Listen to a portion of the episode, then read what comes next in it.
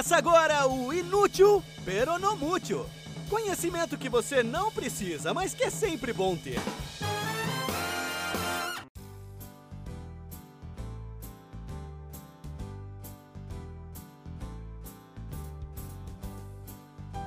Olá, indefectíveis ouvintes! Bem-vindos ao Inútil Peronomútil, o podcast que traz informação de qualidade sobre aquele assunto que você nunca pediu para saber que provavelmente não terá serventia alguma na sua vida, para além de uma conversa inesperada na mesa do bar. Eu sou Paulo Eduardo e hoje o episódio é especial, porque é um convidado que vai nos brindar com sua sabedoria de cultura aleatória. É alguém que entende de assuntos dos quais eu não faço ideia, que são praticamente todos, e por isso vai contribuir para jogar luz sobre um espectro ainda maior, mais amplo, mais variado e mais inútil, pero de temas. Se você quiser também fazer um episódio, é só entrar em contato comigo no e-mail inutilpnm@gmail.com ou na página do Inútil Peronomútil no Facebook ou ainda no Instagram, que é o inútilpnm. Então divirtam-se e eu estarei de volta na semana que vem. Olá, consertados ouvintes! Bem-vindos ao Inútil Peronomútil, o podcast que toda quarta-feira, sem perder o compasso, traz informações aleatórias de qualidade, que não são exatamente úteis, mas que vão harmonizar muito bem numa mesa de bar, principalmente se tiver música ao vivo. Eu sou o Felipe Raoni e hoje eu quero te dar uma dica de como participar daquela conversa sobre música, quando o cara do violão faz uma pausa para tomar uma água e de uma maneira sofisticada, respeitável, falando com propriedade, mesmo sem entender absolutamente nada sobre música.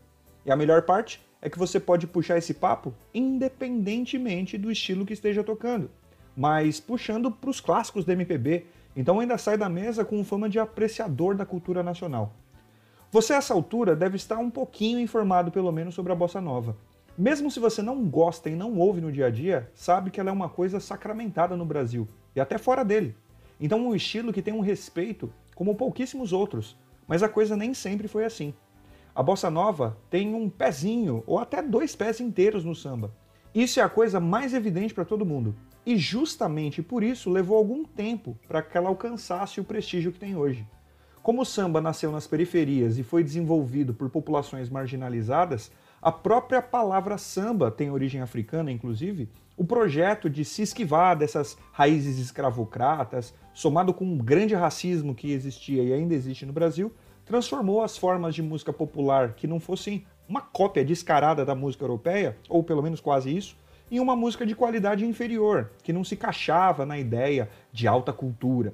Foi só lá no governo Getúlio Vargas, quando se estava tentando construir um nacionalismo mais autêntico, mais brasileiro mesmo, que essa música, que é a cara da colonização, mistura de Portugal com povos africanos, começou a enfrentar menos preconceito e ter mais aceitação do público em geral.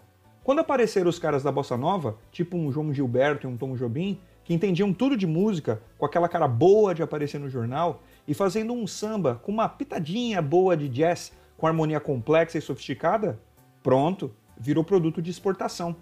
Para carimbar o sucesso, só faltava um Frank Sinatra cantando sobre o Rio de Janeiro. E quem diria, tá lá a garota de Ipanema, Girl from Ipanema. A coisa pegou tanto que quando no final dos anos 60 apareceram os tropicalistas, Aquela galera meio hippie, modernosa, fazendo uma música experimental, misturando um monte de coisa brasileira e estrangeira, a repercussão foi péssima. Houve, pasmem, uma marcha contra a guitarra elétrica. É sério. Artistas intelectuais, patriotas, um monte de gente se posicionando contra a aculturação passiva que esses tropicalistas estavam promovendo, porque eles pervertiam as raízes brasileiras. Para eles, música brasileira de verdade era o samba e a bossa nova. O resto era se render a colonialismo. É incrível como a coisa muda em pouquíssimo tempo, poucas décadas para isso, né? E aí que a coisa fica interessante de verdade. Em mais alguns anos, como hoje todo mundo sabe, Caetano, Gil, os Mutantes, por exemplo, esses caras se transformaram na voz da arte contra a ditadura e contra o reacionarismo. Mais uma vez o mundo rodou, como diria o Chico Buarque. A gente fala dele já já. E aí, como é que ficam esses gênios da bossa nova quando a música deles deixa de ser um patrimônio nacional para se tornar a trilha sonora da opressão, a música do governo ditatorial? A resposta é óbvia. Eles reagiram com o que sabiam fazer melhor, com música. Quando você puder, Ouça com atenção a música Sabiá do Tom Jobim. Vai ficar muito clara a referência àquele poema romântico do Gonçalves Dias, que você cansou de ouvir nas aulas do ensino médio. Minha terra tem palmeiras onde canta o sabiá. Nessa canção tá lá o sabiá, que canta na terra natal e a saudade aperta no peito. Mas a letra já dá um sinal legal do que está por vir. O eu lírico quer se deitar à sombra de uma palmeira, que já não há, e colher uma flor, que já não dá. E aí você pode dizer que a letra fala de um amor desfeito, um toco tomado, coisa do tipo. Mas é por isso que vale a pena prestar atenção não só na letra, mas na música mesmo, os sons, não apenas as palavras. A música, e agora a gente não está falando só da música do Tom Jobim, a música, a arte musical mesmo, é composta por ritmo, melodia e harmonia. Melodia é a voz principal, as notas que o cantor está cantando, as notas no instrumento que está fazendo o solo, é o que você consegue assoviar junto quando está curtindo, por exemplo, sabe? Harmonia é o arranjo, aquele monte de sons que se encaixam no fundo da melodia principal e que a gente quase não presta atenção. É uma orquestra, uma banda, o violão do cara que está cantando ali no cantinho do bar. Mesmo que a gente não preste muita atenção, a harmonia faz uma diferença absurda na música que a gente ouve. Existe um negócio chamado resolução. Basicamente, tá? Os acordes que o compositor escolhe e a ordem em que esses acordes são tocados sempre comunicam uma sensação. Essa sensação pode ser de conforto, alegria, tristeza, tudo tem muita coerência. Você certamente já ouviu uma canção que era feliz desde a introdução, e mesmo sem a parte cantada ou que já te dava uma sensação mais para baixo, mais tristonha, logo nos primeiros acordes do piano. Isso aí é a forma como o compositor resolveu a harmonia. Essa é a resolução tonal. Agora, pensando nisso, ouve a música Sabiá do Tom Jobim.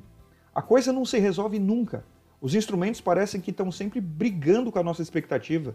Quando parece que a coisa vai ficar confortável, dá uma coisa ruim, uma angústia, como se fosse a trilha sonora de um filme de terror. Então, a expressão de nacionalidade nessa canção que você espera lá do Sabiá é angustiada, triste, assustada e narra uma degradação da terra natal. Isso é o Tom Jobim se posicionando sobre a realidade do país dele. A mesma coisa acontece na música Construção, do Chico Buarque, que a gente falou agora há pouco. Essa certamente você conhece. É basicamente um samba, daqueles sambões classudos que todo mundo gosta, todo mundo respeita. Mas a coisa vai andando e a harmonia vai dando um nó na garganta, um mal-estar na boca do estômago. Essa música é famosa, inclusive, porque todos os versos terminam em proparoxítonas e deixa o ritmo muito tenso, é desagradável, quadrado. É o extremo oposto do que você chamaria, por instinto, de uma coisa melodiosa.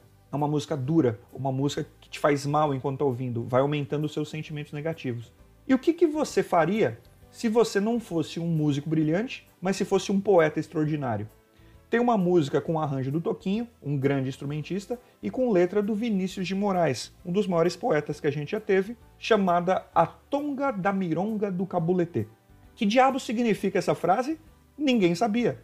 Nem mesmo o autor, Vinícius de Moraes. A letra diz: Eu saio da fossa xingando em Nagô. Então você imagina que é alguma frase no idioma Nagô.